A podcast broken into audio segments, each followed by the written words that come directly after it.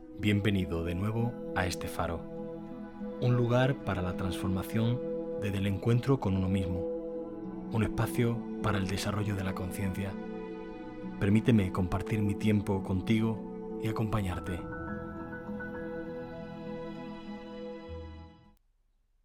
Buenas tardes, otro domingo más a este espacio, a este momento en el que nos adentramos en nosotros en nuestra experiencia de vida a través de los cuentos. En esta ocasión te traigo un cuento titulado El temido enemigo. Y dice así. Había una vez, en un reino muy lejano, un rey muy poderoso. En sus dominios casi todo dependía de sus decisiones y caprichos. Eso le gustaba, pero para él no era suficiente.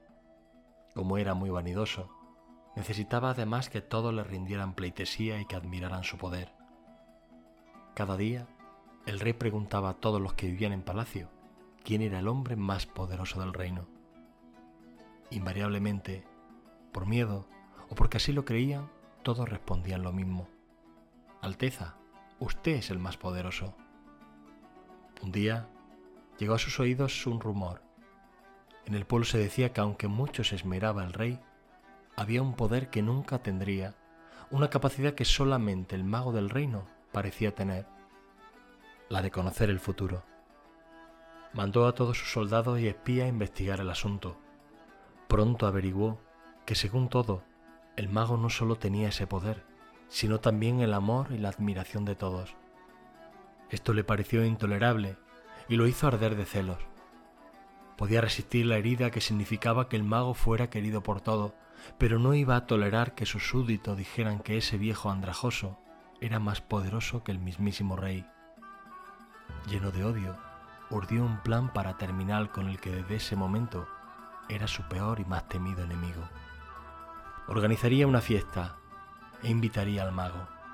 Después de la cena, pediría la atención de todos y preguntaría al mago si era cierto que sabía leer el futuro. Si el mago respondía no, quedaría demostrado que no era tan poderoso. Si respondía con un sí, el rey le pediría que dijera ante todo la fecha en la que el mago iba a morir. Dijera lo que dijera, el rey sacaría su espada y le daría muerte. Con el fracaso o con la muerte del mago, nadie más dudaría de que el rey era el más poderoso. Feliz con su idea, el rey se fue al campo a cazar pajaritos, mientras en el castillo se iniciaron los preparativos. La noche del festejo el castillo estaba radiante y los cortesanos disfrutaban. Después de la gran cena, el rey interrogó al mago. ¿Es cierto que puedes conocer el futuro? Un poco, dijo el mago. Entonces quiero que me des una prueba, dijo el rey. Dime cuál será la fecha exacta de tu muerte. El mago lo miró a los ojos, sonrió y no contestó. ¿Qué pasa, mago? dijo el rey sonriente. ¿No lo sabe? No es eso, dijo el mago. Es que no me animo a decir lo que sé. ¿Cómo que no te animas? dijo el rey. Soy el rey y te ordeno que me lo digas. Un tenso silencio inundó el salón real. Luego el mago miró al rey y dijo, No puedo precisar la fecha, pero sé que el mago de este reino morirá exactamente el mismo día que su rey. Durante unos instantes el tiempo se congeló. Un murmullo corrió por entre los invitados. El rey no creía en los magos ni en sus adivinaciones, pero no se animó a matar al mago.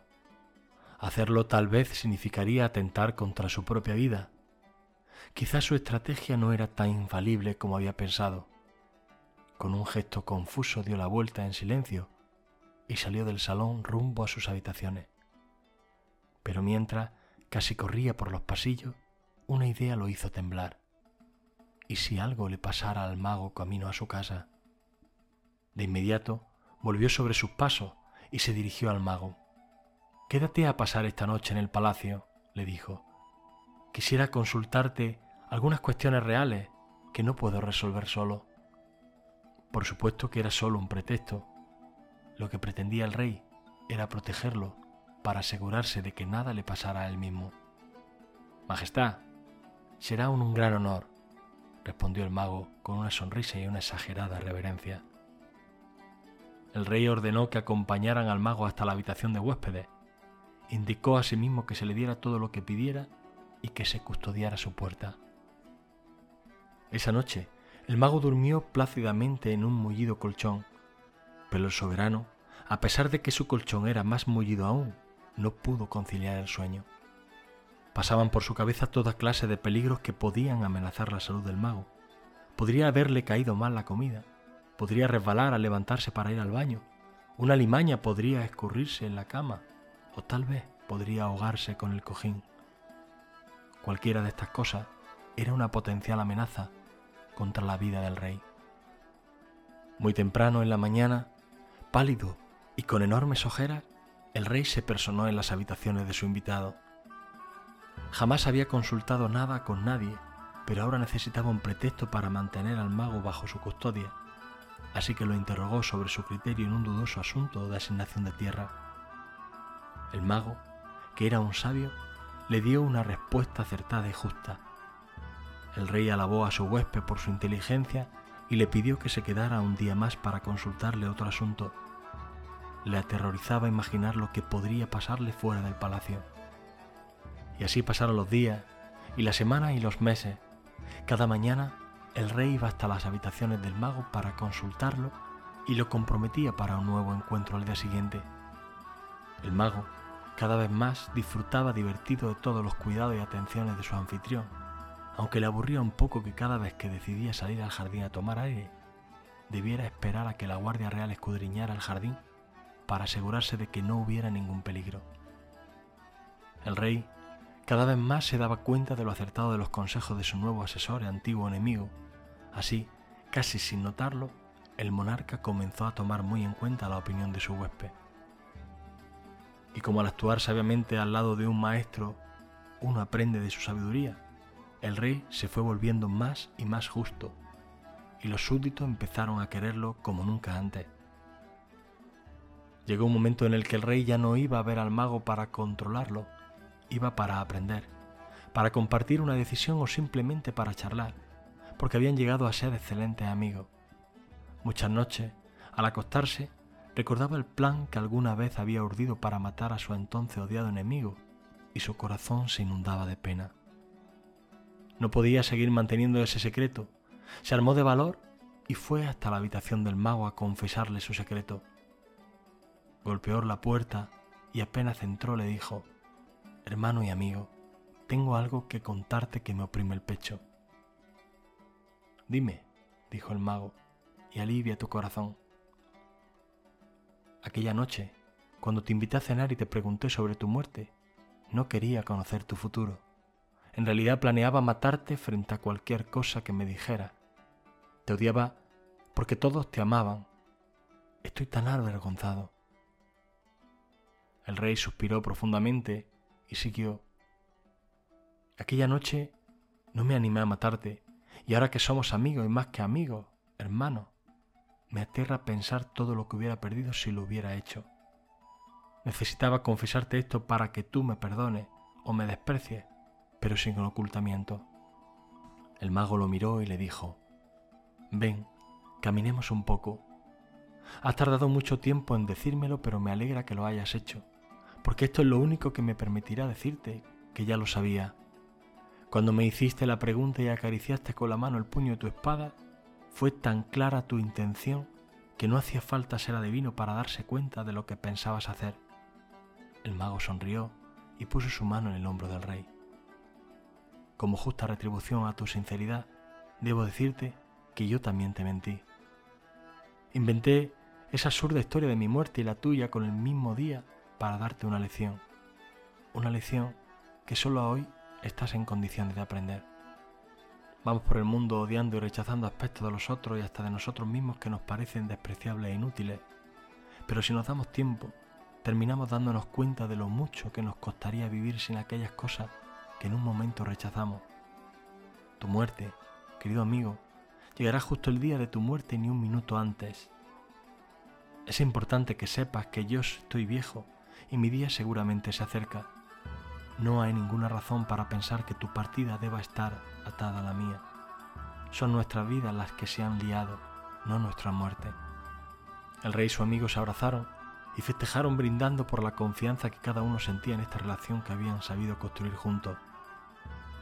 Muchísimos años pasaron, el reino creció y progresó junto al amor del pueblo por su rey y junto a la amistad entre los dos hombres. Un día, finalmente, cuando era muy viejo, el mago murió. El rey no tuvo ningún miedo de morirse ese día ni el siguiente, solo sintió que la tristeza invadía su corazón. Con sus propias manos cavó la tumba de su amado maestro y amigo en los jardines del palacio, justo frente a su ventana. De allí en adelante, y a pesar de su ausencia física, la imagen y la voz del mago acompañaban al monarca. No había día ni momento en el que el rey no recordara la presencia, las palabras y la enseñanza de su gran amigo, a la hora de enfrentar los problemas del reino, de dar un consejo, de tomar una decisión. Exactamente el día del décimo aniversario de la muerte del mago, el rey se dio cuenta de que su hora de partir estaba cerca. Se encerró en sus habitaciones y escribió una pequeña nota para su hijo, el futuro rey. Esa misma noche el soberano murió en su lecho mientras dormía. Muy posiblemente haya sido solo una casualidad, pero en el reino todos dijeron que fue la manera que el rey eligió para honrar al que alguna vez fue su más temido enemigo. Querido hijo, mañana, dentro de un mes o dentro de un año, te cruzarás con algo o alguien que despertará en tu alma inquietud y temor. Puede ser alguien de afuera o puede ser un aspecto de ti mismo, pero al darte cuenta de su poder, conocerás el peso del miedo. Entonces tendrás ganas de destruirlo, de expulsarlo, de sacarlo para siempre de tu vida. Hoy, que mi final se acerca, te dejo este mi último consejo. No lo hagas. Si eres capaz de invitarlo a tu casa, de recibirlo en tu corazón y de festejar su presencia a tu lado, no tardarás en encontrar en ese supuesto enemigo a tu más poderoso y fiel aliado, tu Padre que te quiere, hasta hoy el Rey. Espero de todo corazón que este cuento te haya alcanzado y te haya gustado. Me parece que la enseñanza del Rey es algo que podemos llevarnos a nuestra vida. Ojalá que así sea. Muchas gracias una vez más por tu tiempo y hasta pronto.